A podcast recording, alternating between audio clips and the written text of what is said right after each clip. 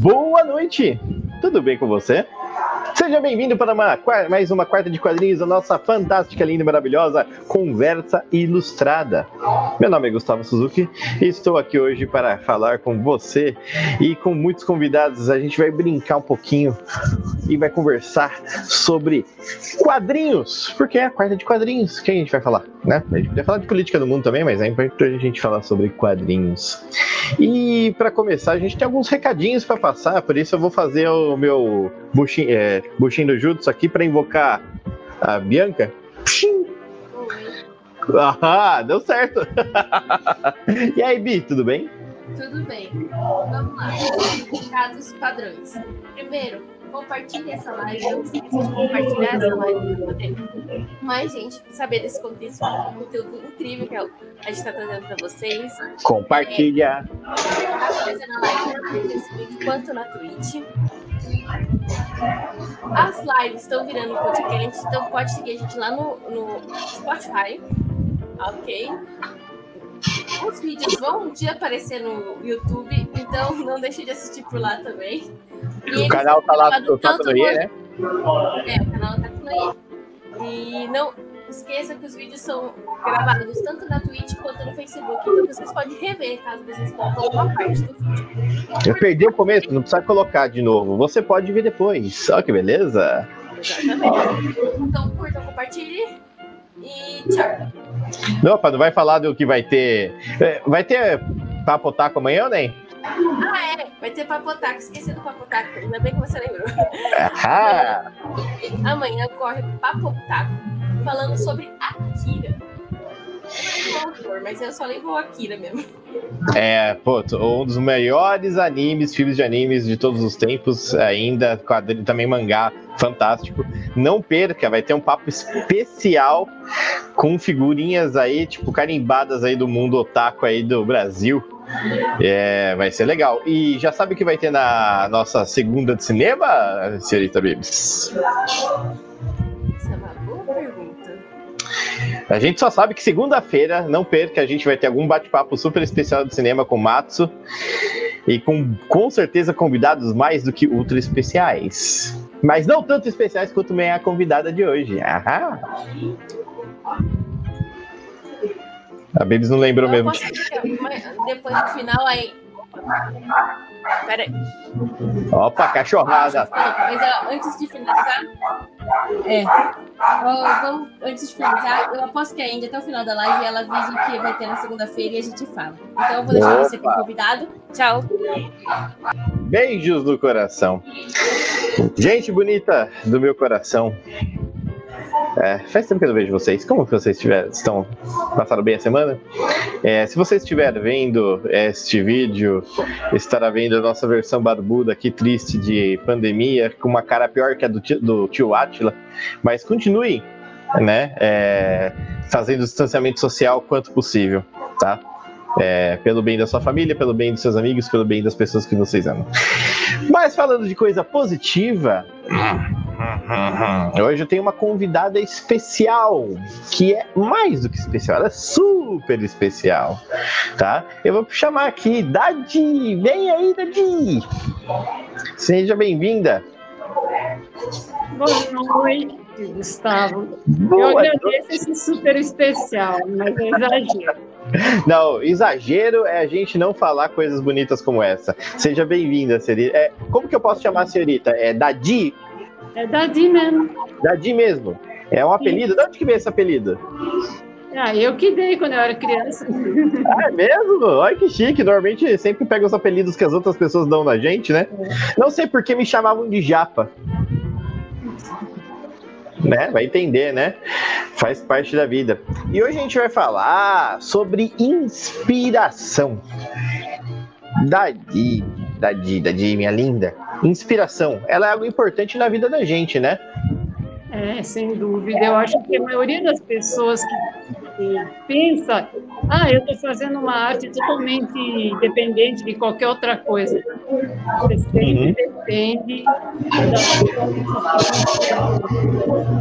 com certeza. com certeza. Antes da gente até começar a gente falar sobre o nosso assunto, sobre inspiração, eu vou pedir para a senhorita se apresentar para o público, falar um pouquinho sobre, sobre quem é a senhorita no mundo das inspirações artísticas.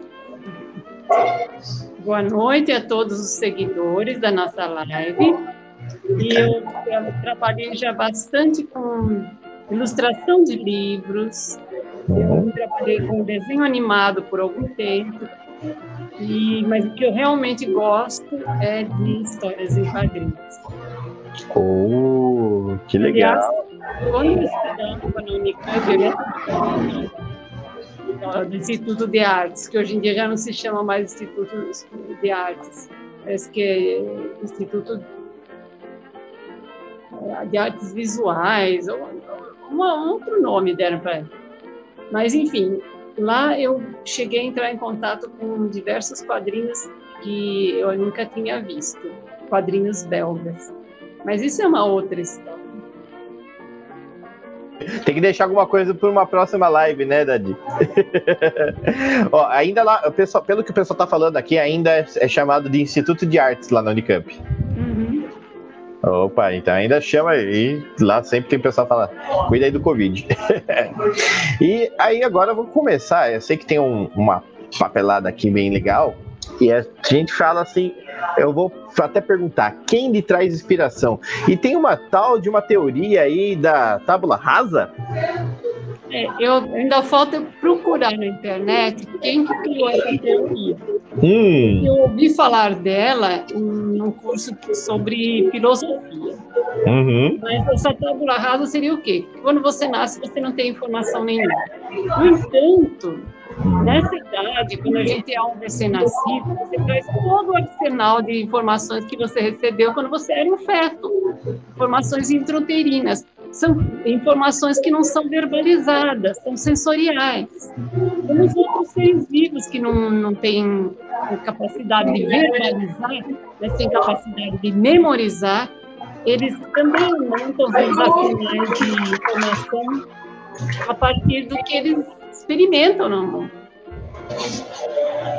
Então, a gente não pode dizer que uma pessoa nasce sem saber nada. Ela tem sabedoria sensorial. Não é uma coisa intelectual, ela não pode verbalizar, mas é, é uma experiência que não se pode deixar de levar em conta. Nossa, que interessante. Então quer dizer que é, quando a gente nasce, a gente é como se fosse essa tábula rasa, a gente não tem nada de informação. E de acordo com a informação. Né? né? É estranho, é, é bem furada, né? Porque assim, você. A uhum. pessoa consegue ouvir, ela uhum. tem sensações táteis, ela, então ela vai receber informações. Não uhum. são informações intelectuais, são informações sensoriais. Dessa ah, partir desse momento nós já temos informações no nosso pequeno arsenal de recém-nascidos, imagine as outras influências que nós vamos recebendo, principalmente quando você tem um olhar plástico, ou Nossa. seja, um olhar voltado para. Que legal. E eu acho isso interessante porque, assim, é, como a senhorita falou do, do, do, bebê, né, que já está recebendo informações é, enquanto ele ainda é um feto, enquanto ele ainda não. ele está se formando. É, até já vi muitas pessoas falarem que é muito mais fácil você ensinar um bebê a nadar do que, às vezes, uma criança ou um adulto, né?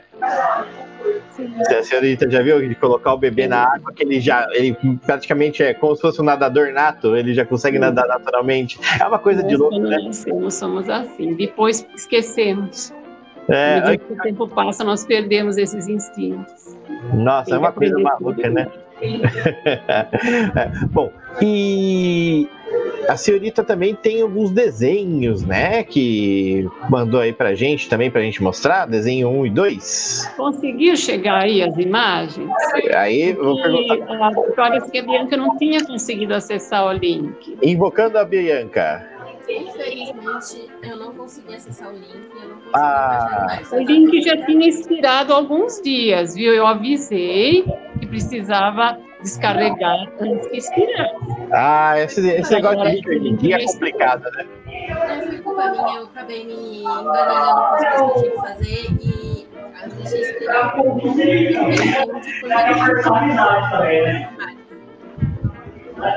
Opa, é normal, essa parte de links aí não se preocupa, porque até pro pessoal do podcast, para o pessoal não se sentir meio fora, né? Mas é, a gente pode falar um pouquinho sobre. Opa, caiu uma partezinha aqui. Opa, voltou. A gente pode falar e explicar, que nada melhor do que explicar a situação, né? Por exemplo, é, a senhorita tem. É, queria falar sobre os primeiros desenhos que a senhorita fez, não é? Sim. Tem famílias que a, a, a família joga tudo fora. Tudo tem. criança joga tudo fora.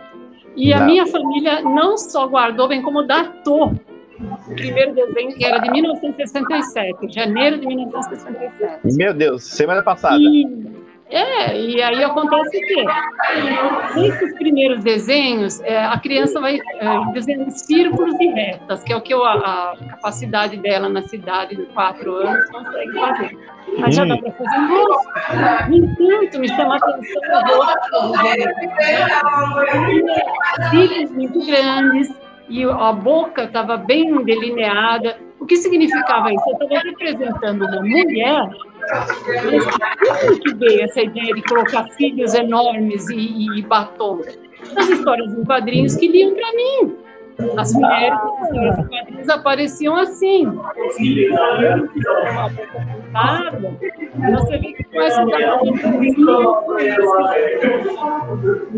a Uau, isso é interessante demais, né? Porque a inspiração que a gente tinha e às vezes a gente não percebe, porque nem, por exemplo, Maurício de Souza, né? Às vezes você acaba se inspirando no desenho dele para fazer alguma coisa, né? Isso é fantástico, né? Isso é magnífico. E também tem uh, sobre Laura Jane. Quem que é Laura Jane? Laura Jane, que eu chamava de Laura Jane. Era uma historinha do primeiro gibi que deram para mim. Gente, esse gibi é tão antigo. Se você entrar na internet, você vai encontrar ele ainda em, em, do jeito que ele era, meio, meio surradinho já, né? Mais amarelinho. Me chamava Mindinho. Vinha as histórias da turma do Pernalonga. Mas o que eu gostava mesmo era da última história, que era da Laura Jane, a história de uma menininha que falava palavras mágicas e ficava do tamanho do seu amigo camundonguinho ia viver aventuras no mundo dos, dos seres minúsculos. Eu adorava essa história, mais do que as histórias da turma do Pernalonga. Mas tinha uma, uma razão, não era só o tema, que eu achava, o tema dele, dessa história é bem infantil, né? A criança adora essa história de magia, né? mudar de tamanho, deixa uhum. viajar em lugares estranhos e diferentes. E por causa do desenho. Quem que desenhava essas histórias? Alan Hubbard. Então, ele foi o primeiro influência que eu tive, e você vê que mesmo sem saber quem era, eu já sabia identificar que tinha artistas que eu gostava e outros que eu não gostava.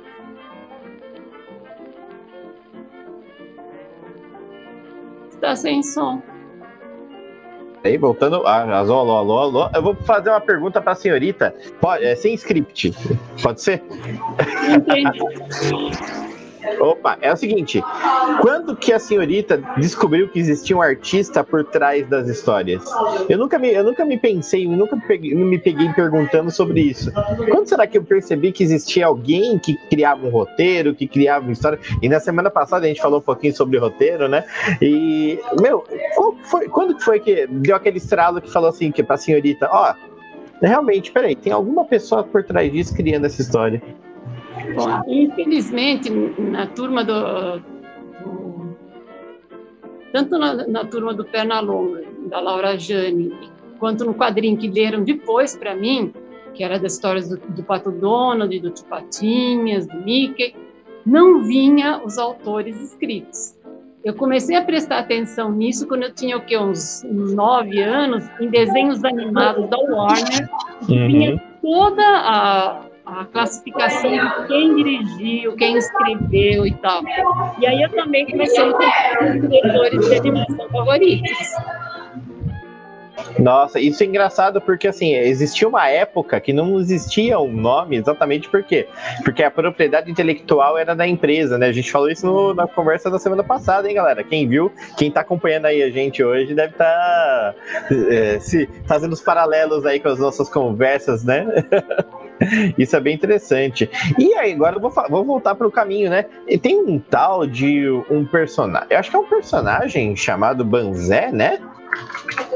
Olha, as historinhas do Banzé. O Banzé é filhote que só ensina as histórias em quadrinhos da Disney. Uhum, é, é o filho da Dama do Vagabundo, né? Vagabundo, que ah. antigo.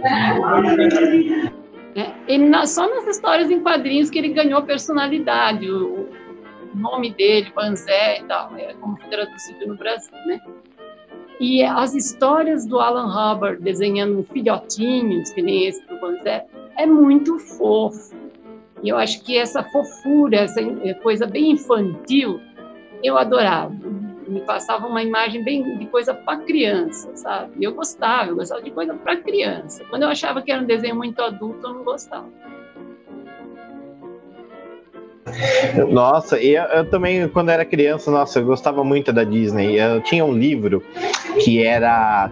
Como que era o nome mesmo? Era 365 que chamava. Que na verdade eram quatro livros, que eram todas as estações do ano e tinha uma história pra, tipo, de vários personagens da Disney, né, para cada dia. Eu achava aquilo demais. Eu conheci personagens que eu nunca tinha visto antes. E mas nossa, para mim fez uma diferença porque assim, eu falava, ó, vou, é, a gente tem aquele sentimento de comple, é, é, completionista, né? A gente quer completar as coisas. Né? Eu falei, ó, vou ler todo dia eu vou ler uma história antes de dormir para ler todas as histórias. E eu, eu acabava roubando, né? Eu li as histórias, né, adiantado. Eu acabei conseguindo ler tudo, mas era muito legal. um pouquinho. É, é, parte da vida. A gente vai trapaceando e acaba não resolvendo o problema. Mas deu certo. Tipo, isso me ensinou muito. É, é que assim, eles pegavam aquela propriedade intelectual, né? E era um livro, né? Era, acho que um dos meus primeiros contatos com um livro é, que tinha mais coisas escritas do que desenhos, então aquilo me, me fez me apaixonar mais pela Disney, né? E aí eu vi uma revistinha da Disney, um almanac, né? Que era o nome que dava antigamente. Um quando vi uma é. coletânea de histórias. Eita, Nossa, esse é bom. Meu, eu adorava o Pato Donald. Sim. Nossa, para mim era meu, meu favorito. E a senhorita gosta do Pato Donald também? Aí que tá. É, na Disney, tinha diversos, sempre teve diversos desenhos que mais tarde, muito mais tarde, eu descobri quem era. Descobri que era o Alan Hubbard, descobri que tem o Paul Murray, que desenhou muito, e eu descobri que eu não gostava muito do Paul Murray. O que eu gostava mesmo era do Karl Barks e do Alan Hubbard. Desses eu gostava muito. Karl Barks que criou toda aquela família Pato, toda aquela linhagem da, da família Pato patinhas e. Ah, ele que criou DuckTales também, por acaso? Será? Não, olha, eu, gostei, eu consegui fazer as pazes com o bendito do DuckTales quando eu assisti o DuckTales novo. A senhorita não gostava do DuckTales? Aquele antigo, hum, horrível, acho que era, era uma coisa que me deixava, sabe, eu ficava pensando, gente, estamos estragando a obra do, do Karl Barks. Se é para fazer uma coisa nova, não, faz uma coisa bem nova. E é que é uhum.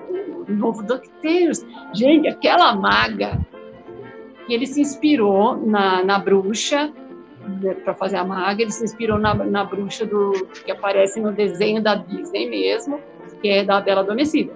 Então, a maga patológica, né? maga que aparece no novo DuckTales, ela é muito malévola, ela é muito muito doida, sabe? Muito loucona. Adorei uhum. aquela, aquela máquina. É, é, é o estilo bem divertido, né?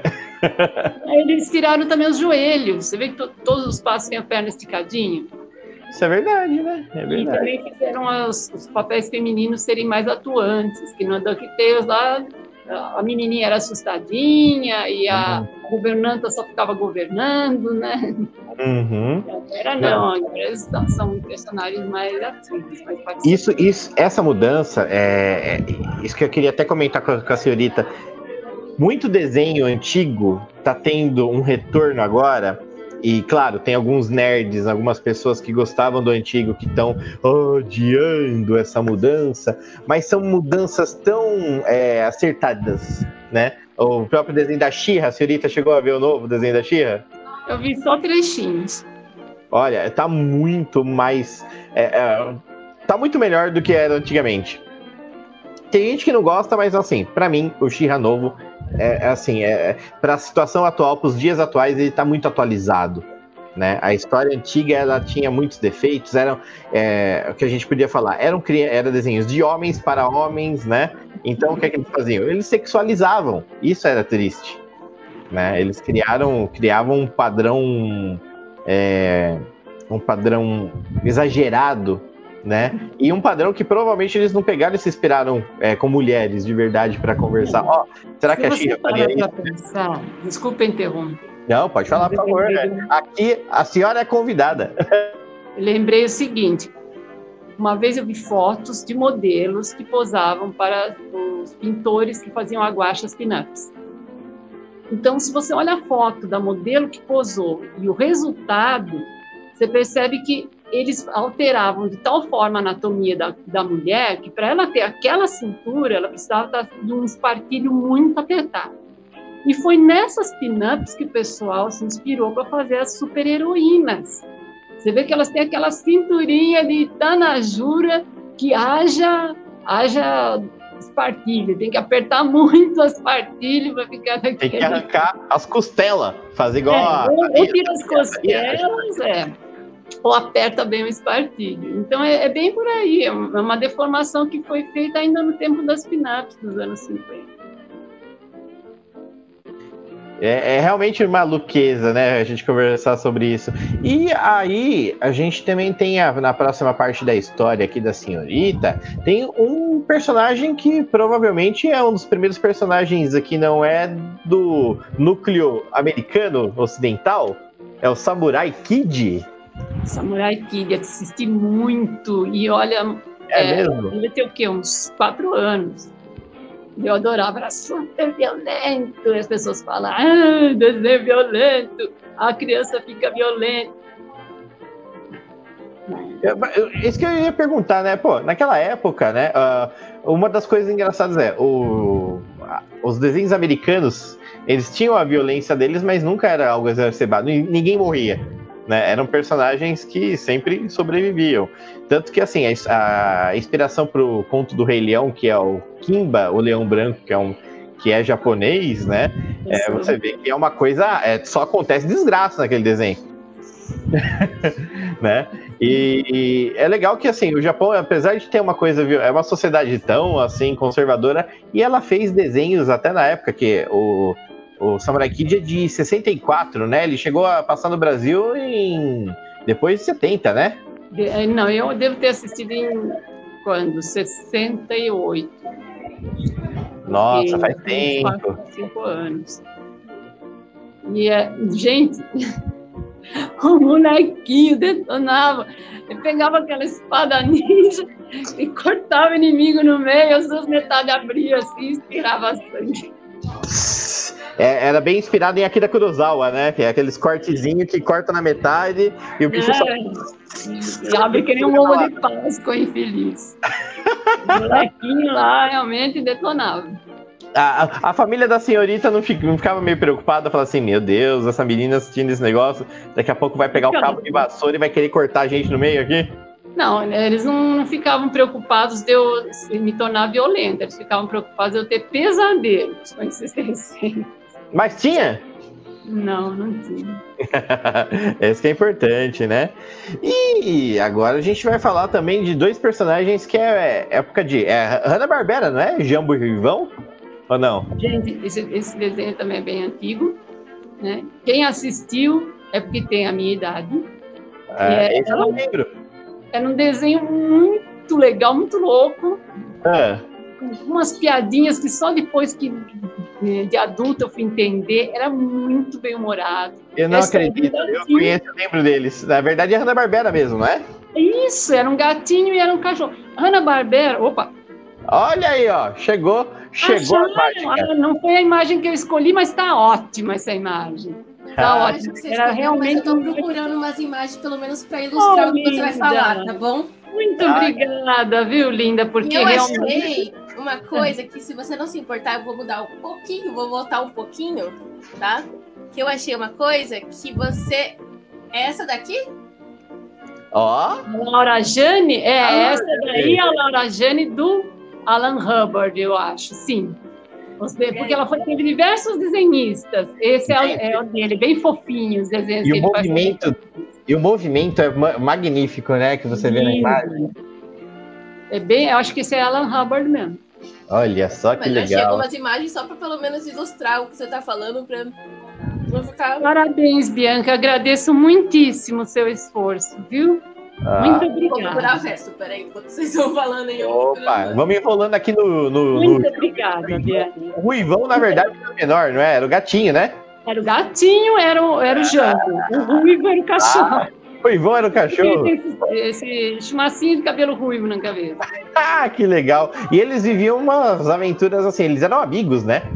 eram amigos e viviam as aventuras mais estranhas, com outros personagens também muito loucos, sabe?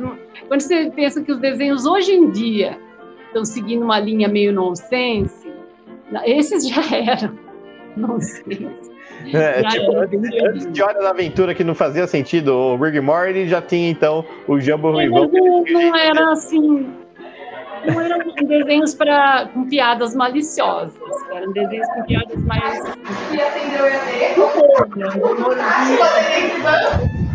É, era mais light, né? Não era com piadas maliciosas. Entendo. E aí que vem também um personagem que assim que é extremamente fantástico, eu acho que todo mundo aqui já deve conhecer, que é o famoso Pepe Legal. Sim. Né? O, aí que eu vou perguntar: o Pepe, a senhorita sabe o nome original do Pepe Legal, o nome americano dele? Sabia, agora esqueci. Como é que é? Que na verdade ainda tinha o Pepe Legal e o Babalu também, né? Que era o amigo dele, né? O amigo dele, que era mais inteligente do que ele. Uhum. e que sempre ficava ali só de olho esperando o Pepe Legal se ferrar para ele lá ajudar, porque o Pepe Legal não aceitava as, op as opiniões dele, ele ficava, como todo bom amigo, ele aturava as burradas lá do, do amigão e. Né? Ah, olha lá. É, isso mesmo. Estou reparando uma coisa: tanto o Jambo Rivão quanto o Pepe Legal e o Babalu são formas geométricas muito limpas, muito ah, puras. Tá? Isso daí para mim, como criança, era uma coisa muito legal de, de, assistir. E depois, não que eu desenhasse o Pepe legal, mas me inspirava a construir né, desenhos de animais. Muito legal. E Hanna-Barbera acertava de fazer esses cartunzões. E depois, na minha opinião, quem gosta, quem gosta de Hanna-Barbera e de outras histórias, quem não gosta de Hanna-Barbera vai apanhar. Tô brincando. Eu respeito quem gosta, mas eu acho que quando eles começaram a fazer desenhos mais realistas, com pessoas, que nem Scooby-Doo, uhum. Capitão Caverna, o Tubarão, eu acho que eles perderam ah, Porque os desenhos deles... Eu gostava muito do Tutubarão. Eles são divertidos, mas a animação deles é, péssima para fazer desenho de gente. E é hum. excelente para fazer desenho de caricaturas que nem essas, de cartunzão mesmo. Inventar, né? De fazer uma coisa que, tipo, de usar uma forma e transformar aquilo no é, algo que a gente se lembrasse de um animal, né? E o Pepe Legal, e, e ó, o nome americano do Pepe Legal, é, eu recuperei aqui, ó. Quick Draw McGraw. né? E aqui no é engraçado, porque assim, a maioria dos nomes do, da Hanna-Barbera, quando vieram para o Brasil, trocaram completamente, né? Graças a Deus, porque hoje em dia o pessoal está com medo de trocar o nome de personagem, às vezes são até proibidos por causa de questão de marketing, mas é. para criança, esse nome que você acabou de, de, pronunciar, que parece impronunciável, gente, uhum. legal, muito mais fácil, né? né? Quick Draw, McGraw. né? E o Babalu, que não tem o nome, nome dele em português aqui, não, em inglês não. Será que era Babalu mesmo o nome dele? Não. Aí fica uma boa pergunta. E a senhorita desenhou muito aí, muitos Pepes legais quando era mais é, jovem? Não era exatamente Pepe legal, mas eram desenhos de de animais, eu gostava muito de desenhar histórias de gatos, de cachorros, de elefante, de golfinho, de tartaruga. Gostava também de desenhar séries que eu curtia. Acho que mais do que desenhar desenhos animados, eu gostava de desenhar séries. Eu gostava do Príncipe e o Dinossauro. Ninguém lembra dessa série. Príncipe e o Dinossauro. Era uma série que não era desenho. Japonesa, a história de um príncipe herdeiro do trono do Japão que ficou órfão no naufrágio e foi adotado por dinossauros de uma ilha. Que loucura! Eu adorava. Caramba, diferente demais, né? Muito louco, era muito louco. E ele é, é, sempre cavalgava na, na cabeça do, do, seu irmão dinossauro, porque obviamente ele era um, brontossauro gigantesco. E era muito legal, porque eu sonhava ter um brontossauro para sair por aí passeando Criança é bobo, né? Mas em outra série que eu adorava era Flipper. Eu desenhava muito Flipper. Desenhar golfinho eu achava super fácil. Qual, qual era. Qual que era a série que a senhorita desenhava também? Gostava? Flipper. A história do, do golfinho Flipper. Ah, o Flipper! Ah, que legal. Aí tinha. Ah, oh, tem um desenho aqui também, ó. O príncipe dinossauro. Ele, eita! Esse é o irmão do príncipe. Não, só pra você ter uma noção, a ilha dos dinossauros era invadida por alienígenas. Japão. Isso, tinha vulcão, né? Tinha tudo que direito. Aí, eu, eu posso dizer uma coisa. O exército. Uhum, uma coisa muito importante. A, senhor, a senhorita não vai ficar chateado, tá? Porque o Japão só piorou depois disso, tá? atualmente, tá, ó, atualmente tá saindo um anime de escalada, hum. né? Uma série animada sobre escalar. Que esse daí é, é, é, bem normalzinho. E tá saindo umas séries assim, é, tá saindo uma série de que tem umas personagens que são trens. É, isso na Inglaterra já tinha, né? aquele trenzinho.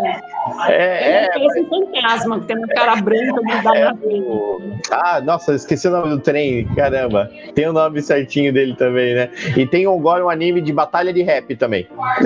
Eita! É, tem tipo os caras cantando a, a é, como é que era? O é Hipnose Mike que chama, que tem toda uma brincadeira aí de que o mundo, é, as armas acabaram, aí eles lutam com o microfone, cantando rap. É, é, Não, só piorou de lá pra cá. que legal. E também tem aquele Guzula, né, que a senhorita gostava de desenhar também, que é um que é baseado em é um desenho japonês também, né?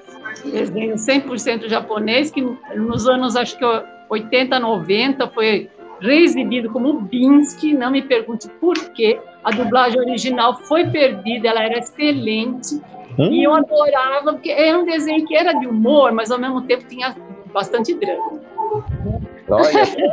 e, é, e tipo, aí a gente assistia em preto e branco mesmo, viu? Era assim mesmo, era em preto e branco. A televisão não era em cores, não. Olha só, ah, mas tem a versão colorida aí, depois um remasterizado. É, e aí ele tá bem vermelhão, eu já vi ele roxo, vermelho, laranja, hoje eu não sei que cor que é o bendito do é, é, preto e branco, né? Você pode escolher a cor que você quiser. É. Ai, que legal. Ele é um Muito... filhote de dinossauro uhum. e ele acaba vivendo numa família que, infelizmente, judia um pouco dele, tá? Porque ele fica sempre naquela de você está aqui de favor, então agradeça por você continuar aqui. Se você ficar ruim, você, a gente vai mandar você lá para a ilha dos, dos dinossauros que os alienígenas vai atacar lá. Isso, é, manda para a Ilha do Príncipe. Lá. Exatamente. E Mas também... eu, eu, acho o seguinte: eu, é. esse daí foi o primeiro personagem que realmente, num desenho, me inspirou a criar outro. Ah, sério? Eu criei Zé e Joana. Ah, que interessante. E, e, bem os nomes brasileiros mesmo, né? Quer dizer, brasileiros. É, não, o Jerry não. O Jerry me inspirei no Jerry do Tom e Jerry, né? Ah, Mas que ele é um monstrinho uhum. Também que vive com uma menina, só que ele. É, a família da menina não é malvada. É, ele é como se fosse aquele irmãozinho chato, que fica o tempo todo fazendo brincadeira sem graça, né? Mas na verdade são irmãos que, que eles são irmãos do coração, né? Irmãos do coração. E, e tinha um, bem menos drama do que o Buzula e bem mais humor. Era uma, uma historinha bem leve. Sim, sim, bastante. Aí tem também um que é um chamado A Gata dos Meus Sonhos. É um desenho. É um animal ou era uma é um a gata desenho. pessoa? É um desenho. É um desenho animado. Olha só. E era um musical, né? É, ele, quem fez ó, o visual dele foi outro, outro artista que me influenciou durante muito tempo. Não no sentido tanto de eu desenhar. Eu cheguei a escrever só um, escrever e desenhar só uma história dele, que era a Princesa Gata. Aí está, é a Gata dos Meus Sonhos. É um desenho muito legal porque mostra a época do, dos novos pintores. Tem um trecho do desenho, inclusive, que a gata aparece representada em quadros de diversos pintores dos novos movimentos de arte. Oh, que legal! Esse, esse design era do uh, Chuck Jones. Durante muito tempo eu admirei o trabalho dele, apesar de só ter desenhado uma história com influência dele. Mas vou te confessar uma coisa: o Chuck Jones, depois de algum tempo, me deu uma sensação muito esquisita, porque os desenhos dele, eles têm um lado sombrio, oculto, sabe? Quer dizer, é, você viu um cara que nem o Tex Avery, anota o nome, Tex Avery. Quem gosta de assistir desenho sem vergonha, assiste o desenho de Tex Avery. Além de saber fazer muita animação, os olhos saem para fora da cara, né? E fazer uns desenhos muito sem vergonha. Ele era uma sem vergonha assumida, né? A safadeza do Tex Avery era assumida. Já no Chuck Jones eu percebia que tem uma maldade oculta nessa história dele, sabe? Uma coisa meio sombria. Então eu acabei me afastando do Chuck Jones depois por causa Tanto que ele foi um dos criadores do Grinch, né? Não, quem criou o Grinch foi o Dr. Seuss. Dr. Seuss ele é um, era um escritor e ilustrador de livros infantis bem antigo. O Grinch, acho que ele fez a animação do Grinch, está muito inspirada nos desenhos de Dr. Foi assim. Eu nunca cheguei a ver esse é, Grinch do Chuck Jones.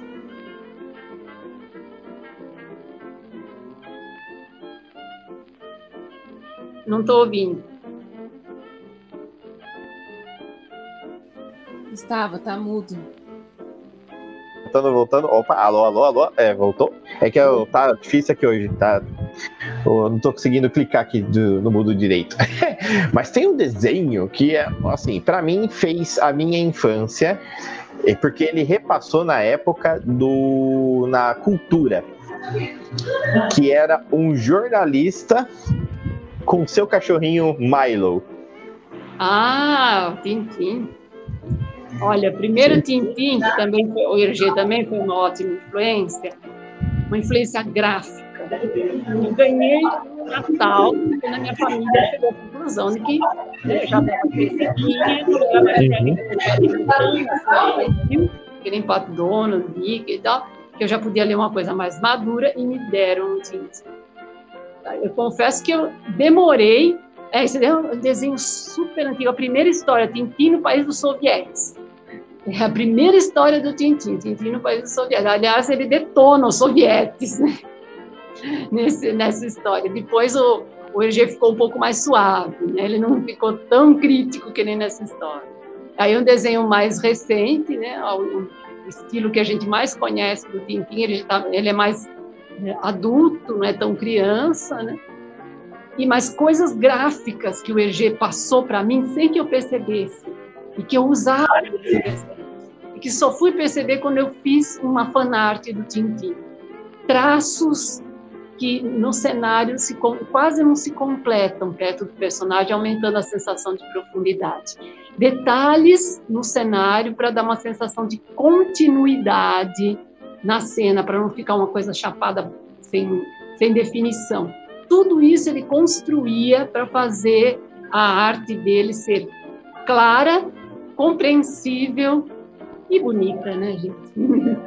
Muito legal. Nossa, é fantástico, né? Tintin é uma coisa e, meu, e fora as histórias, né, que ele pegava que o Tintin sempre foi aquela história do jornalista destemido e é, enfrentando todos os perigos para que a verdade se fosse tornar é, se tornasse pública, né? Sim, e sem enfrentar muitos problemas. Às vezes ficava uma semana na floresta sem, sem comida nem água, mas não acontecia nada. Ah, mas é que ele é Tintin, né? Não passava fome, não ficava cheio de cobertura de mosquito, não ficava com rasgo na roupa, não levava de cobra, né? Uma semana sem comida nem água. E não tem explicação de como eles chegam ao final dessa uma semana 100%. Ele e o amigo dele, ó, o Adok. Nossa, sabe? é o, o capitão. Nada. Capitão Adok. É, nossa, incrível.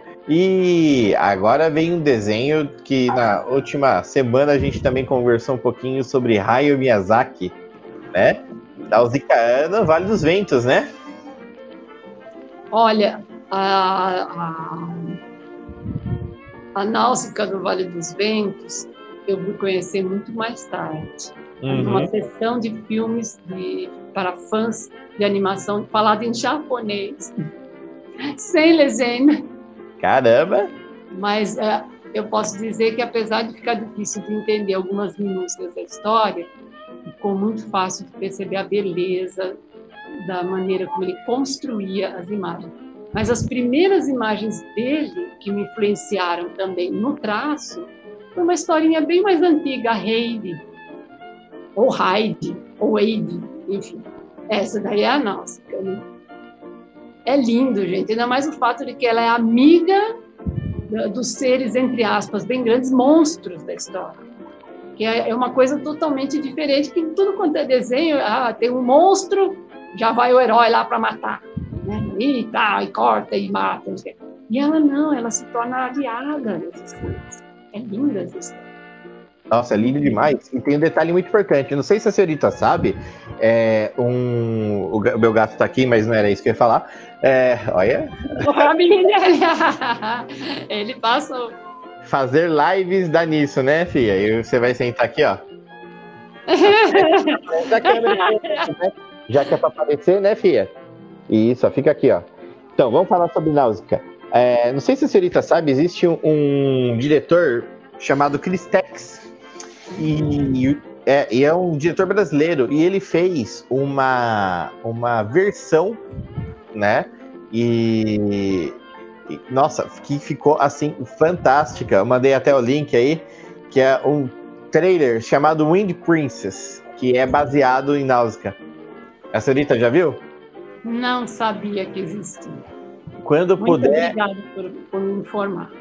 E ó, é brasileiro, produção independente, e vai lançar, vai ser lançado um filme.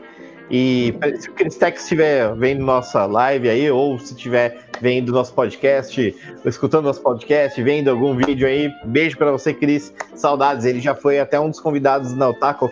Ele falou sobre uma outra série que ele fez chamada Nerd of Dead. Era muito boa também. Vale bastante a pena, hein? Olha só. Essa é, a gente aproveita tudo aqui. Você viu, Dani? A gente aproveita tudo aqui que o pessoal fala, a gente vai colocando coisa em cima. É informação, é informação. A informação ser partilhada faz a gente conhecer mais coisas e ter Com novos acessos, até inclusive a influência. Com certeza. E tem aquele uma personagem também feminina que é a, a, a Heidi, né? A Heidi, peraí. Como que Heidi, fala? É Heidi que, eu não sei se é Heidi, quem souber alemão que me corrija, porque eu não sei. É, porque assim, ela era desenho da Suíça, na época da Suíça, né? Isso, e era do Real. O design era do Real.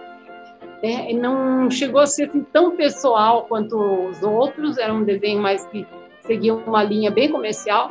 Passava no programa Silvio Santos, na TV, Sério? no SBT. É, no SBT. Essa daí era daquela que ela tinha uma amiga que andava de cadeira de rodas, não é? Isso, era uma novelinha para criança. E a é. ele tinha um olho muito bem delineado e, e só uma, uma bolinha no olho. E ela, essa, esse desenho eu utilizei nos meus desenhos durante muito tempo. Ê, Bianca! Lá vai ela caçando os nossos desenhos. Não, a Bianca, eu não tenho que falar. Essa menina, ela tem um poder.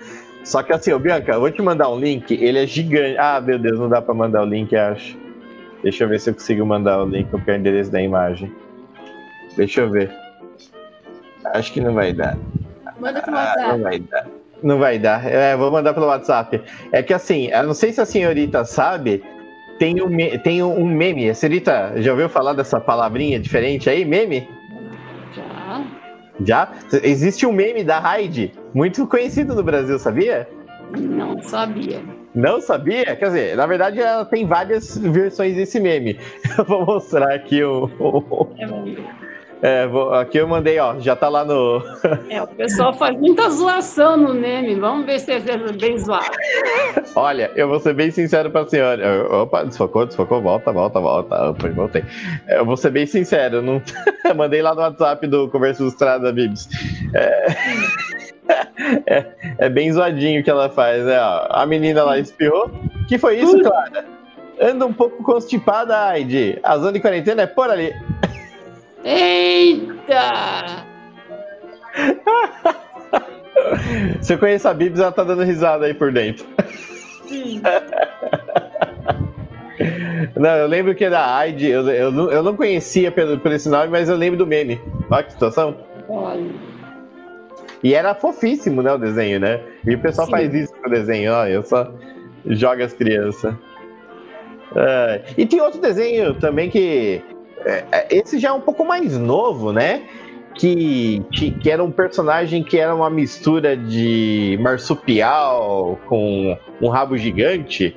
Não, não é novo, sabe? Eu vou contar um pouquinho não. da história, que os nossos ouvintes vão dizer: não, ela vai contar mais história, eu quero morrer. Ah, enfim. É, é, o marsupilame, na verdade, foi inventado em 1940, se bem me lembro, por um artista chamado André Franquin, para quem fala francês, e Franquin, em português, bom e velho Franquin. Ele criou esse personagem nas histórias das aventuras do Spirou, que era um, era um rapaz de recados que, no fim das contas, foi transformado em repórter para competir com o Tintin.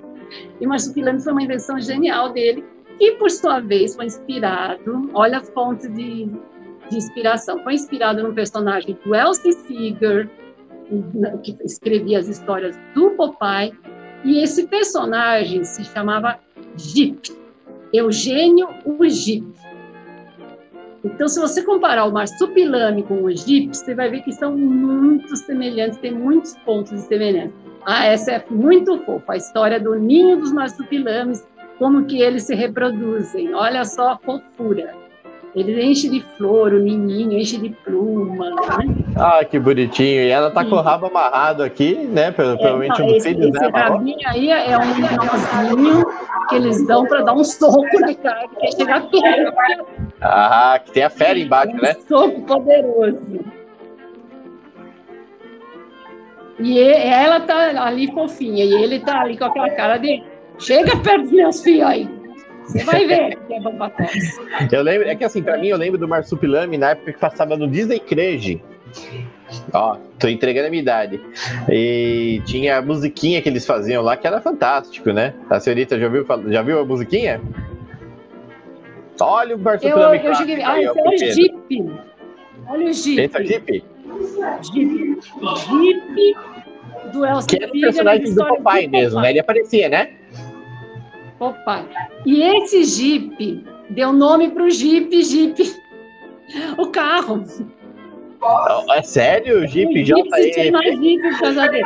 Mas se você pensar mais uma influência mais longe ainda, você vai pegar um desenho super antigo de um cara chamado George Harriman, que desenhava Crazy Cat.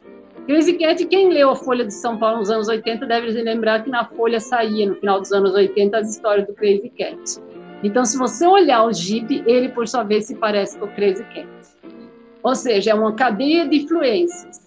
O marsupilame, o Jeep, o Crazy Cat. E eu me fiquei fascinada pelo marsupilame que eu vi impresso aqui no Brasil numa camiseta de criança. Acho que eu tinha o quê? uns 12 anos, era uma camiseta de criancinha de 4 anos, eu não podia comprar para mim. Ah, que legal! Eu cheguei em casa, a imagem desse marsupilame estava tão grudada na minha cabeça que eu parti para o desenho. Criei o meu marsupilame, que aliás parecia mais uma pantera, uma mistura de guepardo, com pantera, com orelha de cachorro, né, e esse rabão, e esse nariz redondo. Então, eu criei meu próprio, né, entre aspas, marsupilano, que não era um marsupilano, eu chamava de onça mutante. A onça mutante. Era, era... Podia estrear na Record a qualquer momento, né? Junto com as tartarugas mutantes ninja. A Wabanga. E junto com as tartarugas mutantes Johnson, ninja. Né, também nessa história aí. Alô, alô? Alô? Ih, pode ter acontecido uma pequena queda aqui. Opa, voltou, voltou, Dadi. Alô? Tenta falar de novo, Dadi. Acho que não escutei. Sim. Opa, voltou. A internet às vezes tá uma maravilha, de vez em quando aquelas falhadas. É, nossa internet maravilhosa, 100%. Faz é. parte. E também tem, assim, tem uma inspiração também na parte de enquadramento, né, dos Johnsons. Quem são os Johnsons? Esse eu não conheço. Os Johnsons são os únicos no mundo que não tem H no nome. Eu criei histórias de gatos. Tá. O da, da olhinho da Heidi, e tinha o, o, tal da onça mutante na história, que era o bicho de estimação deles, e ao mesmo tempo eu usava muito enquadramento de desenho japonês nas histórias que eu fazia. Detalhe, até agora eu só falei de coisas que nunca foram publicadas.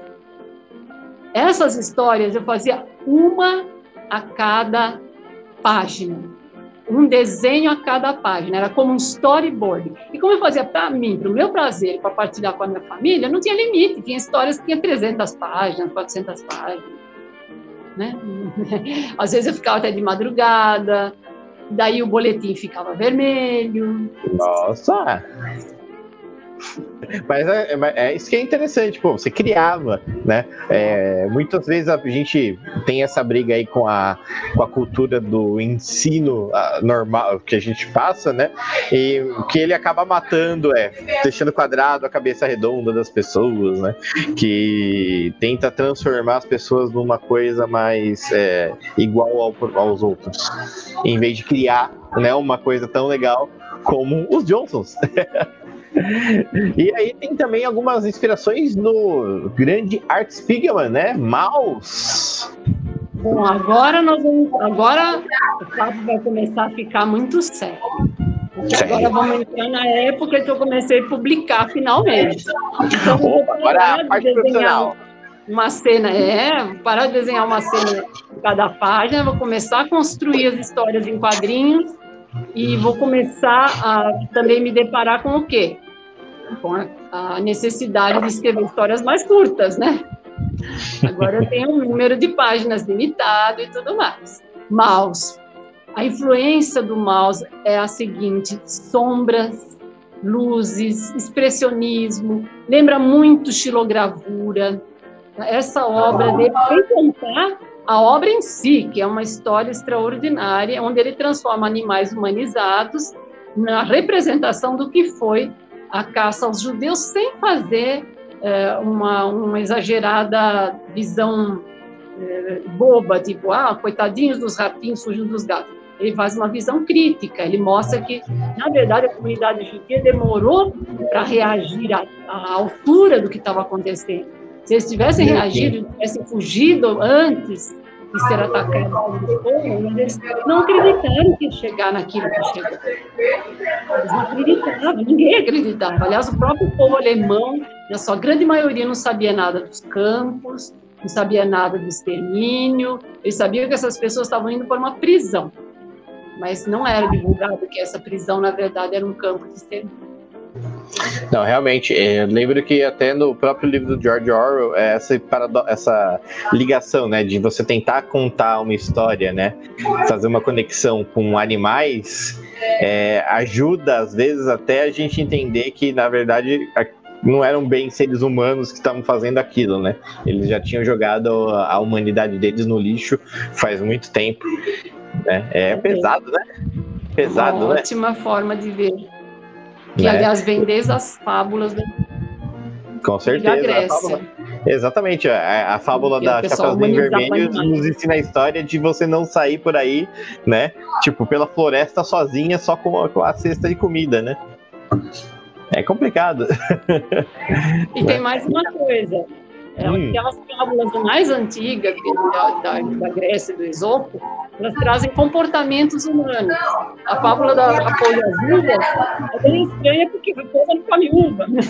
Mas e daí? Não tem importância, é só para mostrar como a pessoa faz de conta que não está querendo uma coisa que ela quer muito, quando ela não consegue, né? Ela está desdenhando. Então, as uvas estavam super alto lá no, no parreiral, chega a raposa, começa a olhar as uvas, morrendo de vontade de pegar, depois no final fala, ah, tá tudo verde, e vai embora. para mostrar o quê? É que as pessoas desdenham, na verdade, muitas vezes aquilo que elas queriam tanto. Só para não dar o braço a torcer, né? só para não dizer que estava querendo. tá sem som. Voltando, voltando. Alô, alô, dois, três. É, também tem um pouquinho da volta do Crazy Cat também, aí nessa inspiração mais para as publicações que a senhorita fez essas é, inspirações começaram a me chegar. Eu comprei um livro, biografia do George Harriman. Hum, e eu gostei, gostei tanto dele que eu estava no ônibus voltando para casa de noite lendo esse livro, né? E com a luzinha ali do, do ônibus acesa. E quando eu cheguei, chegou na parte que ele tinha, escrito que ele já era falecido, eu chorei. Oh. Porque eu queria ter conversado com ele. É, é, complicado a gente ver que muitos desses artistas a gente não vai ver mais, né? Pô, é, até a semana passada, né? Que na quarta-feira aconteceu aí o falecimento aí do nosso grande, grande, grande, grande criador da Mafalda, o Kino. Saudades, Sim. Kino. Né? São mestres assim que podem não existir mais nesse plano, mas um dia, quem sabe, dá para conversar Sim. com ele, né? As não influências que o Jorge Herman me passou foi grandes fundos pretos, grandes formas geométricas puras, uma estilização muito grande de cenário. Ah. E é um desenho de, do início do século passado, um desenho super né? antigo. E ele era super detalhista mesmo naquela época, né? É, na verdade, eu acho que isso que mais me atraiu. Não era tão detalhista, ele era uh, sucinto formas hum, simples, formas. É, é detalhista, digo, ele conseguia ele mostrar muito com pouco. Uhum. né? E tem um tal de. Ah, é, é. Olha lá, a pedrada. Esse daí é um está colorido, então a gente não consegue ver o preto e branco perfeitamente. Muitas vezes, quando ele fazia isso aí em preto e branco, no fundo lá era uma cor. Olha a rocha, a rocha parece um pedaço de coração. A versão PB. Olha lá aquelas montanhas.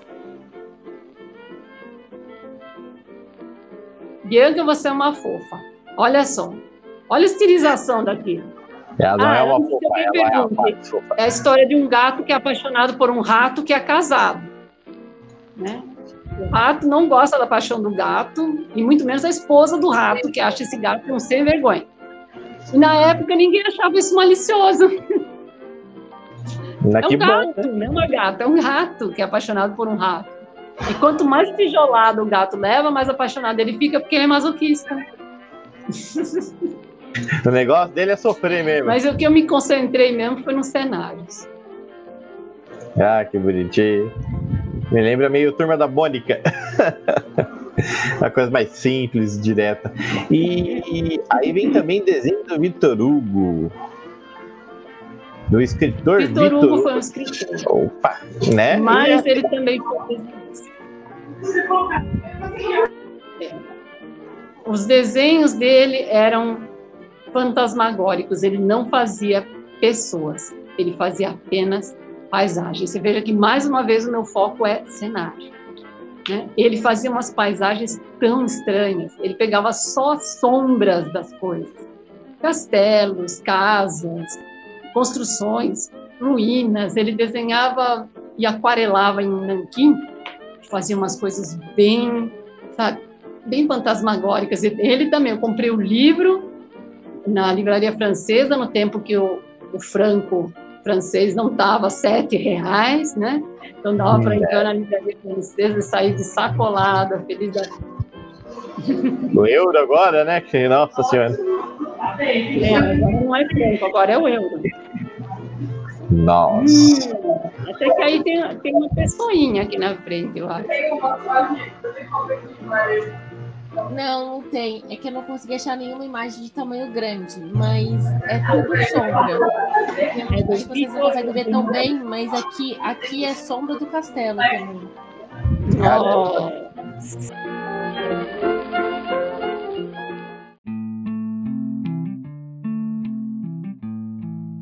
Mas é tudo sombra. É, vocês não conseguem ver tão bem, mas aqui, aqui é sombra do castelo também. Oh, você vê, ele jogava uma sombra. A gente olha essas paisagens e já pensa num filme de terror, já pensa num filme de, de assombração. Né? tudo lugar é assombrado. Melancólica, né? Ele te traz um melancolismo, né? Ver uma imagem dessa. É. Né? É muito louco, né? É, Tá. É assim, a gente é, tem algumas HQs da senhorita que ia mostrar, só que é, é, tem, tem algumas delas que já foram publicadas, né? O que, que a senhorita tem de obra publicada aí? Não, procura, Bianca, procura Bichos do Mato HQ. Quem sabe você encontra alguma coisa do Bichos do Mato. Seria mais legal encontrar uma cena em preto e branco para mostrar como todas essas influências é, serviram, mas acho que não vai encontrar porque pediram para eu aquarelar. Na hora de aquarelar, eu me inspirei num outro cara, um belga, chamado Philippe. É, ele faz uma ele qualquer é, é, Pequeno Luiz. Petit Louis. Petit Louis. Petit Louis. Ah, já estou falando, falando, começando. a linha de inglês, eh, de francês é aqui. Francês. Ele faz um quadrinho bem dark, uma coisa bem é, é, para baixo mesmo, bem depressiva. E ele pinta. Ah, olha só, entrou na minha página. É, tem bastante coisa aí. Tem tá. livros do meu irmão Ocão, que eu ilustrei para uma veterinária, para aquele adestrador de, de cães que tem um programa na televisão. Tem algumas imagens de insetos digitalizados. Tem o símbolo da periquita, da deusa periquita, para revistas periquitas. Tem bastante coisa, é a minha página. Minha página na internet. Tem a Sereia Negra, que eu fiz inspirada num livro do Ossos, que é um carioca que escreve principalmente livros LGBT, e a Sereia Negra ela é um, livro bem interessante dele que infelizmente não está mais em circulação.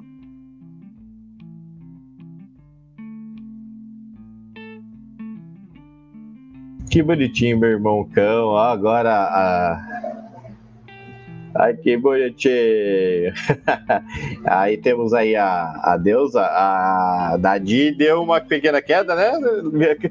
É, ela deu uma pequena queda. Vamos ver se ela volta. Opa! Sofreu uma pequena queda, daqui a pouco ela estará de volta, mas enquanto isso a gente vai dando uma olhada aí nos desenhos dela. Cara, que legal esse desenho da sereia, não? Olha só. Aham. Uhum. Enquanto ela tenta voltar. Uhum. Vamos ver aqui se a gente acha. Opa! Bicho do mato. Vamos ver se a gente acha o bicho do mato. Enquanto procura o bicho do mato, vamos agradecer aí também a galera que tá aí, ó. Que eu tô vendo aí no nosso. É, cadê, cadê, cadê? No Twitch. Temos aí o Rafael, Rafael Lorde. Rafael Lorde. Rafael Burkhardt na área. Seja bem-vindo, Rafael. A Andy aí também tá comentando, ó, vou buscar mais saber mais sobre isso. Rafael tá na área. Thundercats Horror, bem lembrado, Andy. Meu, ficou muito fera, muito bonitinho eles. o Rafael Buquerque falando sobre traço do Thundercat não é entregável. Ah, cara, foi feito para as crianças, não foi feito para você, velho. Você é velho para ver essas coisas. ah, cadê? Uh, ricochete, ó, oh, Coelho Ricochete, verdade, é dessa leva. Grande Dadi, admiro demais seu trabalho, Rafael Giraldelli. O pessoal tem uns nomes estranhos, né? Tá no Facebook, seja bem-vindo, Rafael. E aquele Food Wars, mano. não fala do. Como que é o nome em japonês do, do, do, Food Wars mesmo? Nossa, depois eu lembro. É uma pegada aqui completamente maluca. Ah, tem o anime do padeiro que é ótimo. Oh, esse aí do padeiro antigo é o. É, caramba, aquele do sol lá, que ele tem a mão do sol lá que esquenta as coisas mais rápido. Oi? Oh, Dadi, seja bem-vinda de novo. Ó, a Bianca tá procurando aí, ó. Achou? Uma maravilha, né? A internet é uma coisa louca. Esse daí é um desenho que não é meu. O desenho é da, anota esse nome, é uma super quadrinista, Deb Garcia de Campinas. É meu. Eu estou numa fase em que eu estou fazendo muito mais parcerias. Então, ou eu faço desenho, ou eu faço roteiro. E aí eu fiz o um roteiro, é uma história inspirada numa experiência pessoal sobre depressão e luto, chamada Coração de Pombo. E ela mostra exatamente a relação de amizade entre duas mulheres em que uma delas percebe que a outra está doente e ela vai tentar ajudar de alguma maneira. E essa mulher, ela desloca o seu luto para os pombos. Ela resgata os pombos na rua, quando eles moram, ela enterra num, num jardim. Na verdade, ela está num estado de luto que não se, não, não se interrompe. E ela continua esse ciclo através dos pombos. Que ela fica revivendo, né, o luto toda vez que acontece de um dos pombos Isso. que ela cuida falecendo. É, é, é, pesado, hein? Né, quando a gente fala em, em experiências pessoais, assim, é, é complicado, né? Ah, Mas tem um final. Eu acho que só tem uma versão colorida, que seria esse, né? É. Bichos do mato, é, é difícil achar em preto e branco. Ah, que bonitinhos! Ah, esse daí não é Bichos do Mato. Nem esse. Eu acho que esse é. Eu acho que não. Existe uma outra história que se chama Bichos do Mato, eu não sei. Acho. São tatus que vivem na cidade ele então, fuma maconha, ela bebe muita cachaça. Ele fuma maconha para esquecer, ela bebe cachaça pela mesma razão. Já ganhou a me de melhor história de todos os tempos que apareceu na quarta animada. Nossa, quarta justificou para isso, por favor. Não, peraí, de novo, como é que é? O Tatu fuma maconha. É, eu, e, a, e a Tatu bebe muita cachaça, de preferência Tatu. É cachaceira. É o né? Caninha tatuzinho, tá na mão dela. Então... Ela tá brindando com a caninha tatuzinho, ele tá baseado para trás, assim, na, na página seguinte, os dois estão meio torrados porque pegou fogo, né? né, imbecil. Fazer brinde com um cigarro e uma um, um, copo de cachaça. Nossa, que perigo. É eu não faço isso em casa, tá? Já passou do horário, ó. Já é PG-13 aí, né? 16, sei lá. Eu acho que é... tem essa imagem mesmo, gente. Ah, viu? Se você fumar cachaça. É, como é que é? Se você tomar cachaça e fumar maconha, você vai morrer queimado. Tome cuidado. E nesse calor. De tá cada vez, não os dois ao mesmo tempo. e se você for menor de idade, não faça nada disso. Ah, e os bichos do mato, eles foram feitos numa época se tornou o seguinte, naquela época apareceu grupos na, em São Paulo, depois que eu desenhei a história, grupos em São Paulo de pessoas que matavam, literalmente matavam migrantes. Tá? E essa história é focada exatamente nisso. Esses animais são os migrantes, eles vêm para a cidade, os ratos são os donos da cidade, os ratazantes, não os camponinhos, os ratazantes. Então eles têm que se sujeitar às leis dos ratazantes. Depois pergunta porque ela bebe ele fuma. É, tem, motivo. Ah, mas antes de perguntar, até vou perguntar quando que foi que a senhorita lançou esse quadrinho? 1997? Não. No, 97? 97. Tá, é, da década de 90 também teve aquele caso, assim, na verdade teve, ainda tem, né, infelizmente, do, dos índios que foram colocados fogo daquele ente que estava no ponto de ônibus, né? Isso, mas eu acho que esses caras eram tão ignorantes que eles não identificaram ele como indígena, identificaram como um indigente. Uhum. Alguém que não tem uhum. família, não tem ninguém que brigue por ele, não tem ninguém que defenda. Então, é, que custa tacar gasolina em alguém que não é nada, não é ninguém? Né? Ninguém vai, vai falar por ele. E era o cacique de matriz. Além de escolher a pessoa errada, eles também é, foram muito idiotas de tentar fazer algo ridículo, desumano. Não dá, não e a família pra... falou a família falou que eles fizeram isso porque eles eram muito crianças e não sabiam que dois litros de gasolina queimavam tão rápido. Ah, nossa, imagina, né? Se não, se não era isso que eles tinham ideia. Ah, meu. É até difícil de engolir, né? É, mas você vê a família passando a mão na cabeça, falando, não, tadinho, inocente. Claro. Ah, meu, o bebezinho deles não pode perder a, a faculdade e herdar a herança gigantesca que eles têm, né? É complicado, né? Fácil. Fácil. Agora eu vou perguntar o porquê que eles bebem e fumam maconha. Porque os imigrantes... Por causa da, da tristeza. É, uma, é um quadrinho depressivo. Uhum. É, ele perdeu toda a família quando ele estava vindo para a cidade. E ela sempre animal de outra espécie, então ela não tem nenhuma ligação com o passado dela. Então, no mundo em que eles vivem, eles são seres que não, não perderam quase toda a ligação com o passado, com o mundo de onde eles vieram, e ao mesmo tempo eles têm que sobreviver num mundo que lhes é imposto. E os uhum. cenários que eu me inspirei no Vitor Hugo, me inspirei no, no Crazy Cat, eles têm a ver com o fato de que essa história é contada num, num ritmo meio de sonho, meio de pesadelo. A, a ideia que eu tenho é que as pessoas, ao lerem isso, completem trechos da história com o que elas quiserem. As falas não são muito longas, as falas às vezes são cortadas na metade. Nossa, fantástico. A capa da revista parece de humor, mas por dentro ela é uma revista mais sobre depressão, tristeza né, e perdas. Muito parecido com, com Coração de Pombo, só que mais pesado. Né? Nossa, mais pesado ainda que o coração de pombo, meu Deus. Mais pesado Não, assim, é tem esses detalhes. Né? Uhum.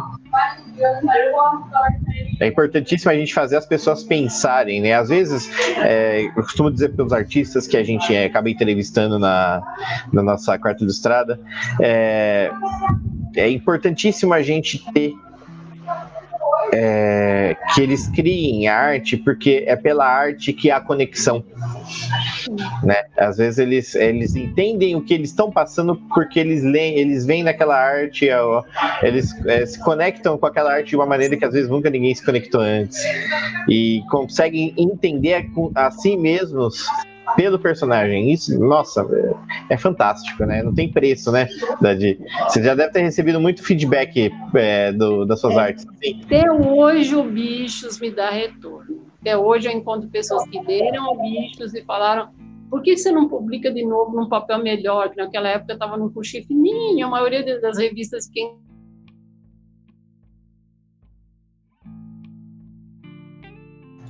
Eu acho que deu um probleminha na conexão, mas já já volta. Realmente, e vamos lá, conversando aqui com o pessoal enquanto vai carregando aqui a Dade. Voltou, voltou, voltou? Aê! Tá escutando a gente? Internet. É, a internet não tá querendo cooperar com a gente hoje, hein? E então quer dizer que ainda existe uma, o pessoal que tá pedindo que voltar, tem uma nova impressão aí do Bichos?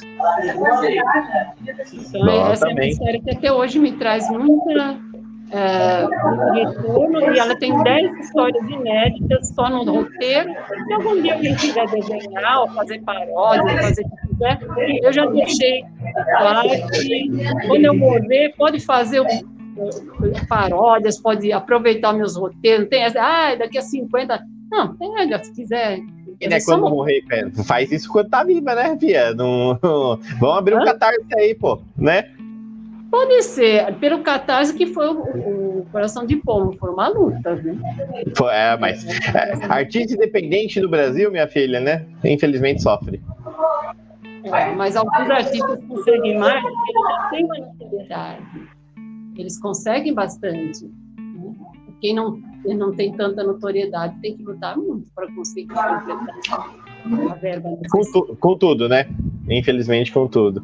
Mas aí tá, Luto, ó, já fica esperto aí. Se você gostaria de ver uma nova aventura aí do Bichos, tá aí a chance, né? Vai conversa com a Haddad aí, vamos fazer esse negócio acontecer. Se Empresário. Desenhar, porque eu não vou voltar nisso. O que mais vem aqui é desenhista, né? É, gente, pô, é, é, né? Ajuda aí. vamos aparecer aí. Desenhistas, univos, vamos fazer uma versão aí dos bichos aí. e também. Uh, né?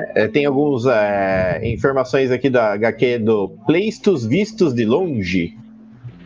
Ah, é que eu, eu tinha anexado a imagem da capa que eu tinha feito para uma provável publicação francesa e os oh. pleistocênicos. Bianca, entra no Facebook, Pleisto HQ. Aí estamos, ah. ah, que chique, Bianca é rápida demais. Essa tirinha foi publicada no Correio Popular durante sete anos. E agora eu estou disponibilizando gratuitamente no Face para as pessoas.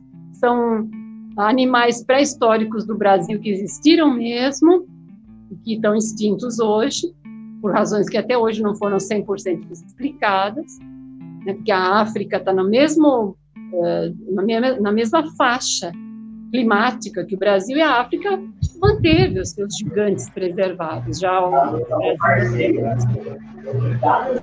então é... Dizem que a separação da Pangeia que aconteceu é desgraça. Não, não, a Pangeia é muito antiga. Esses daí são recentes, são de 12, 13 mil anos atrás. 12, 13 mil anos já tinha ser humano, sabe? Já tinha outros. Biologia.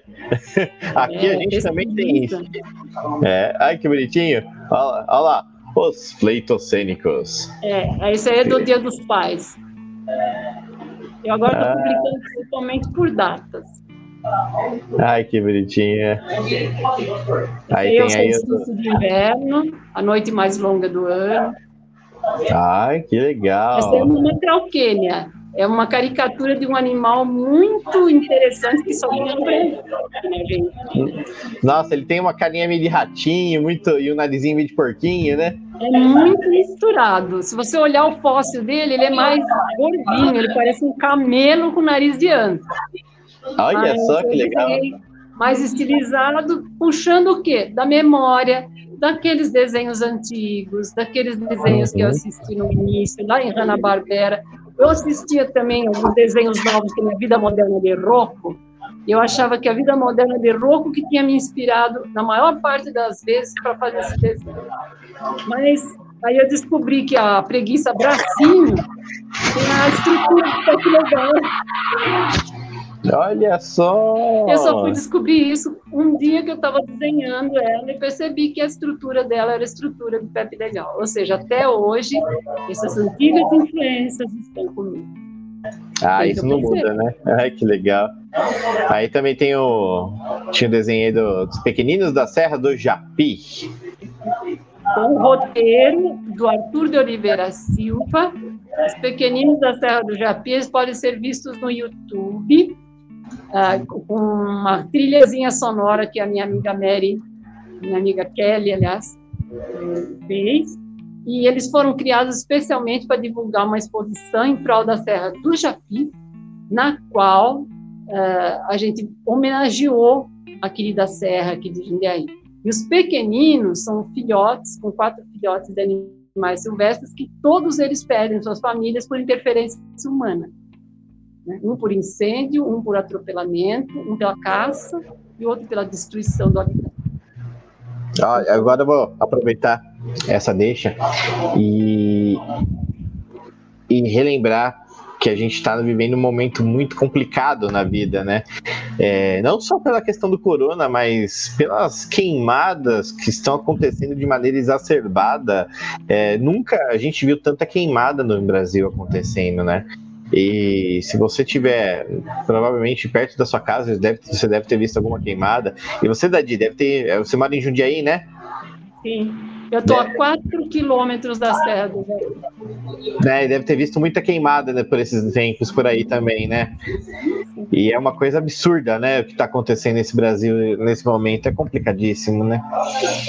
Tem uma associação aqui em Jundiaí que ela se dedica a plantar árvores nas margens dos rios, tanto que ela se chama Associação Mata Ciliar, e socorrer animais silvestres.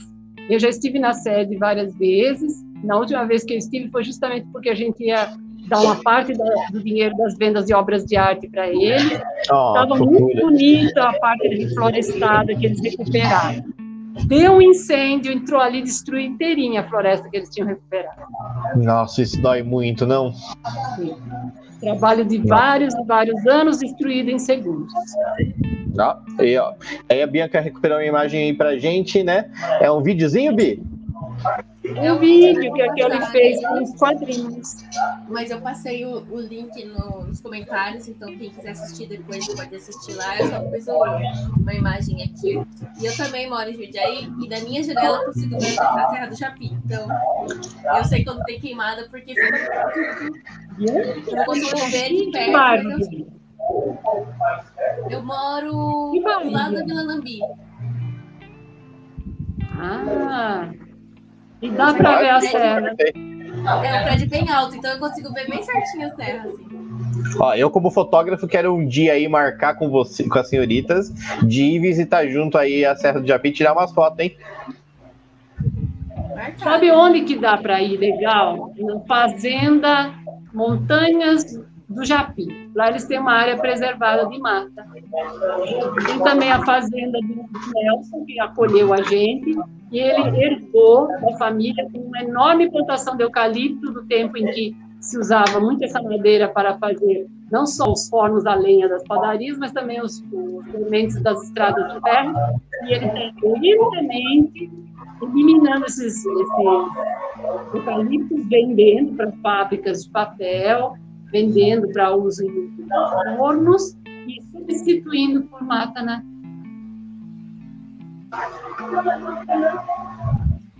Nossa, que fantástico. Oi, pode falar, Bi. Vocês sabem, mas as escolas aqui de aí, elas todo ano têm um projeto, pelo menos na época que eu estudei aqui, tá? Que você desenhava. Ano passado. Não, faz um pouco mais de tempo. você desenhava a Serra do Japi, você ia lá, você vai numa visita. Você faz uma visita, aí você desenha a Serra do Japi e você concorre com outro, as outras escolas e tudo mais do desenho. Por acaso, o meu desenho está na prefeitura de Uau! Olha só, temos uma artista escondida aqui a todo tempo. Vocês não sabiam, né? A Bianca é quadrinista, desenhista, etc. Que legal! Ó, ó, só para não ficar só para não ficar único que não tem nada perto aqui, eu sou uma eu moro em, na cidade de Amparo, tá? É interior mesmo, né? Por nada puxando R. E aqui a gente tem a Serra da Mantiqueira, já ouviram falar? Serra da Mantiqueira, nossa, desde criança que eu sei sobre ela, depois eu vi as imagens dela e até hoje eu gostaria de ver de perto. Opa, ó, quando passar a pandemia, está super convidada. Quando quiser passear aqui, tem. Cara, a Serra da Mantiqueira aqui é fantástica. É, a gente tem muita coisa para cá.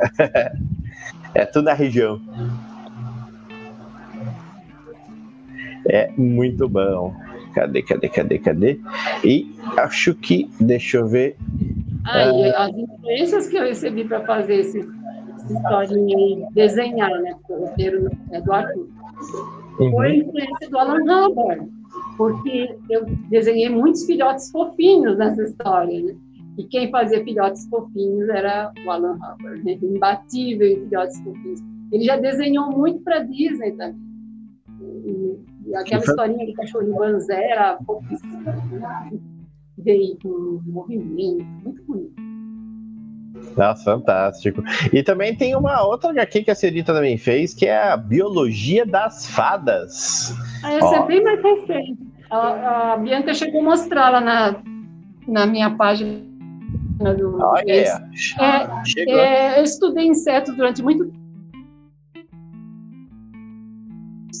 Mas não cheguei a fazer uma história em quadrinhos. Eu acabei é, fazendo a biologia das fadas que não é sobre insetos, mas sobre um ser mitológico, um ser mítico, que é metade gente, metade inseto.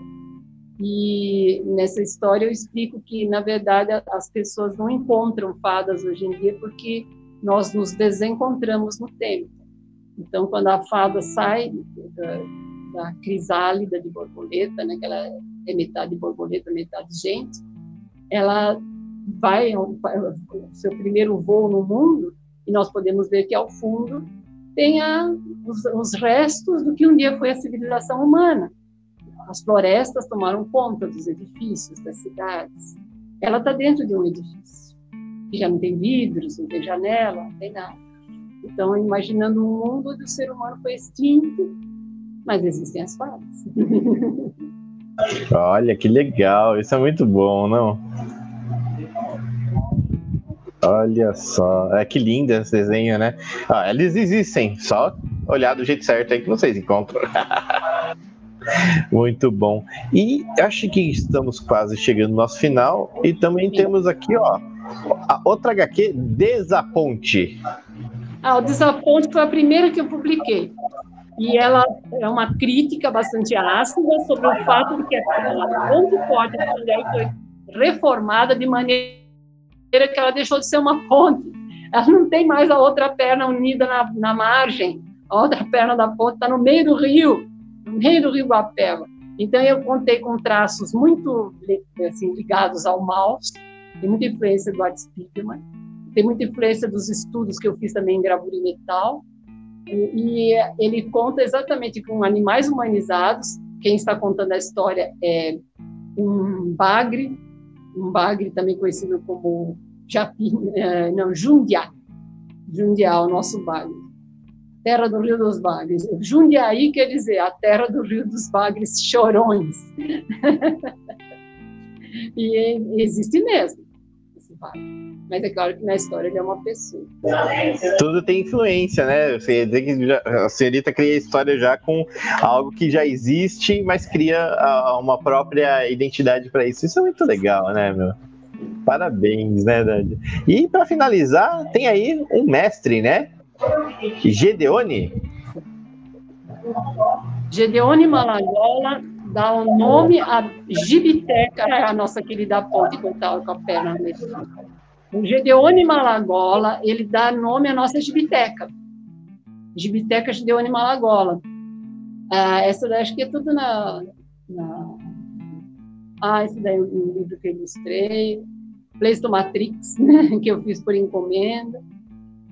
E é, o que, que acontece? O Gedeone, ele foi um quadrinista e roteirista chileno. Ele escreveu muito terror nos anos 70.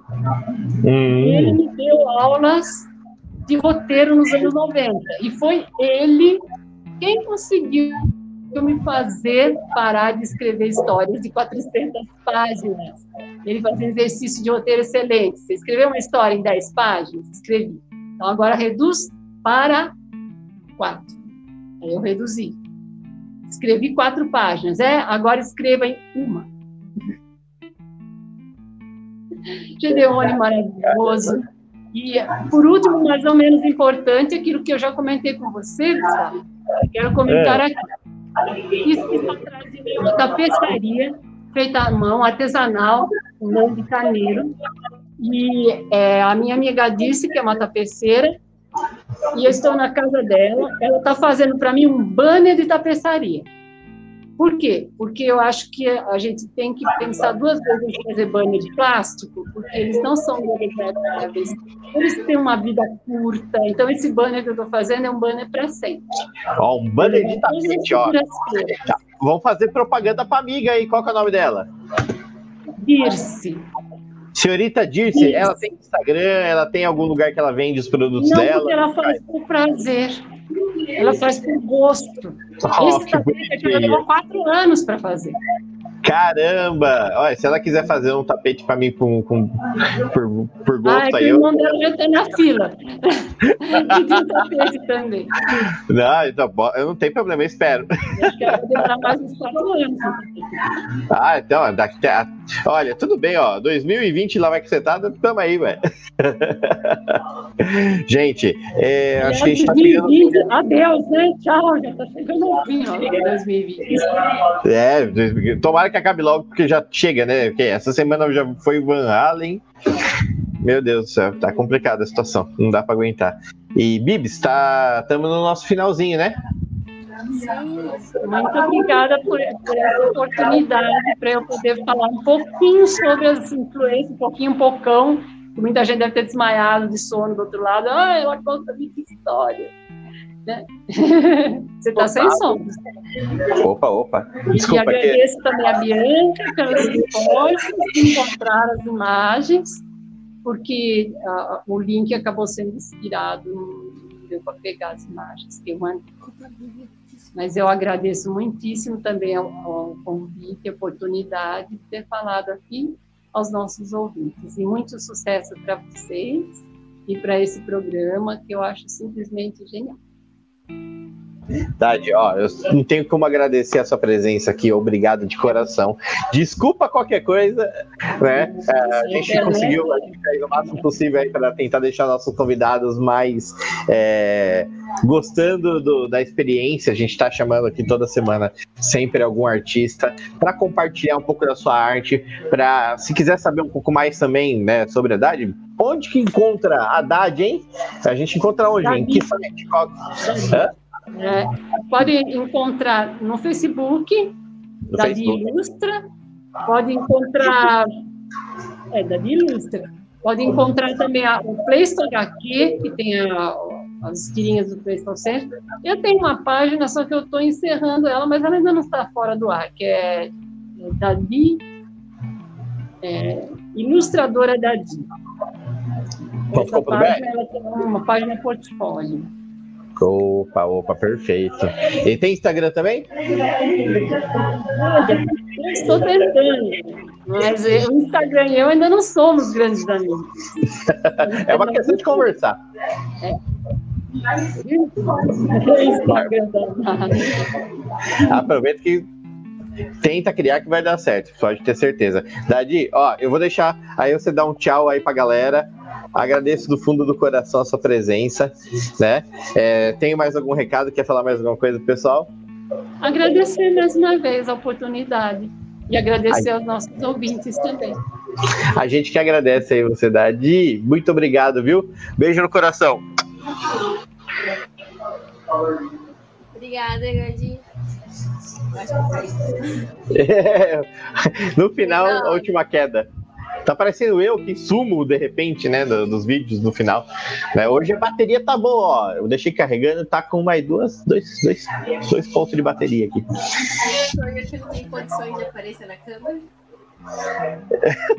Não. Hoje é só pela voz, Bibs?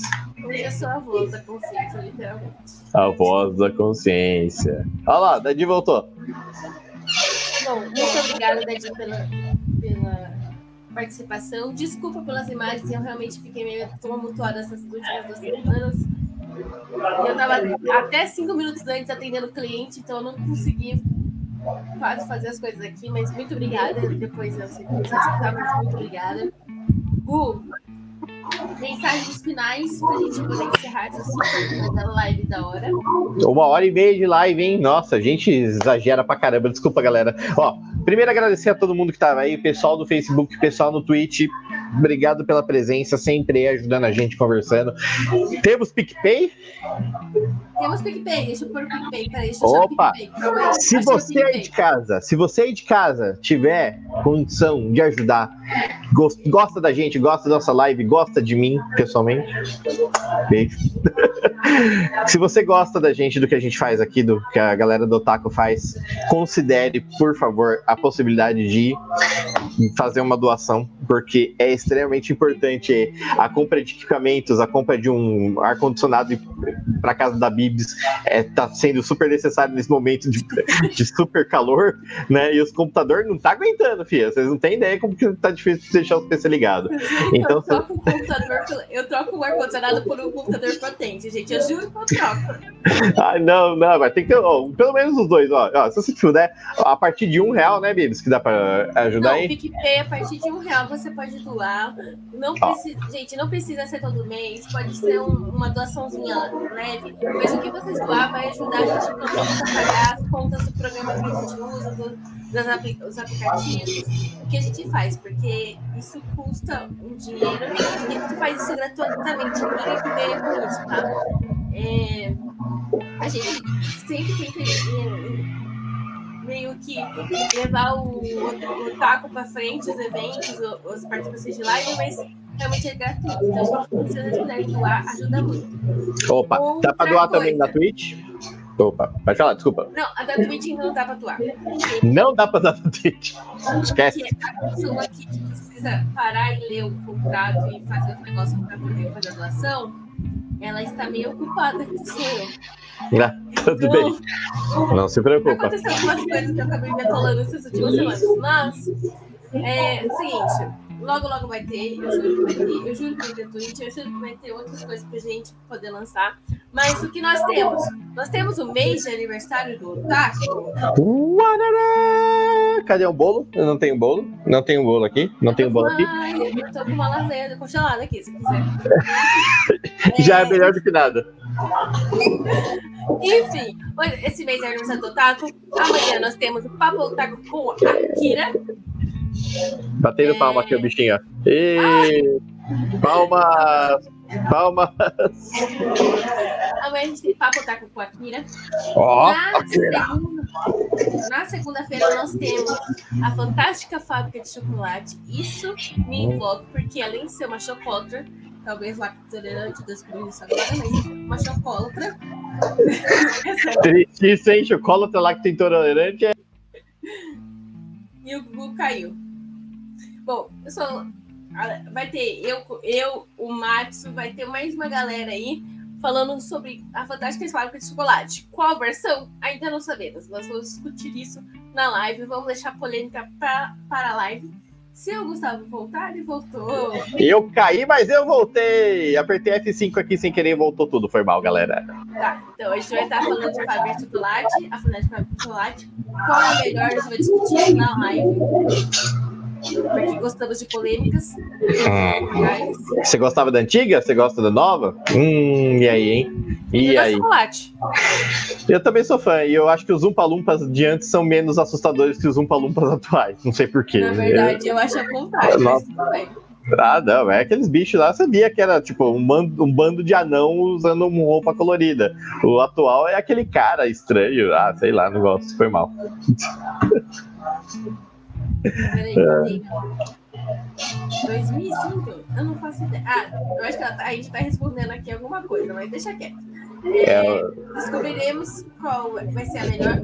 Eu acho que a versão mais nova ela é mais gostosa de assistir. A versão antiga ela é mais assustadora, mas a gente vai discutir isso lá. Provavelmente a gente está discutindo sobre o filme mais novo, mas eu gosto de polêmica. É por, causa, é por causa que é mês de aniversário, a gente tá comentando que, que todos os filmes do Cine Geek são de outubro de 2005. Então quer dizer que a gente vai falar de, de filmes que foram lançados em outubro de 2005. Olha que legal. Porque não, o aniversário de 15 anos do Taco. De polêmica, deixa eu ter polêmica. Vamos polêmica. ter polêmica mesmo. Vai ter desgraça, vai ter ódio, vai ter sangue aqui, ó. É, a gente não, descobriu não, que é assim que... ódio não. Vai ter é, é assim que a gente vem de live. A gente aprendeu aqui com o Datena, com aquele cara do que tem um japonês lá também, esqueci o nome. Japonês não, o samurai lá. Eu esqueci o nome dele, rapaz. Não sei o que você tá falando. É, esses programas aí, louco. Quem assiste tá Meteoro sabe. Tá bom, então.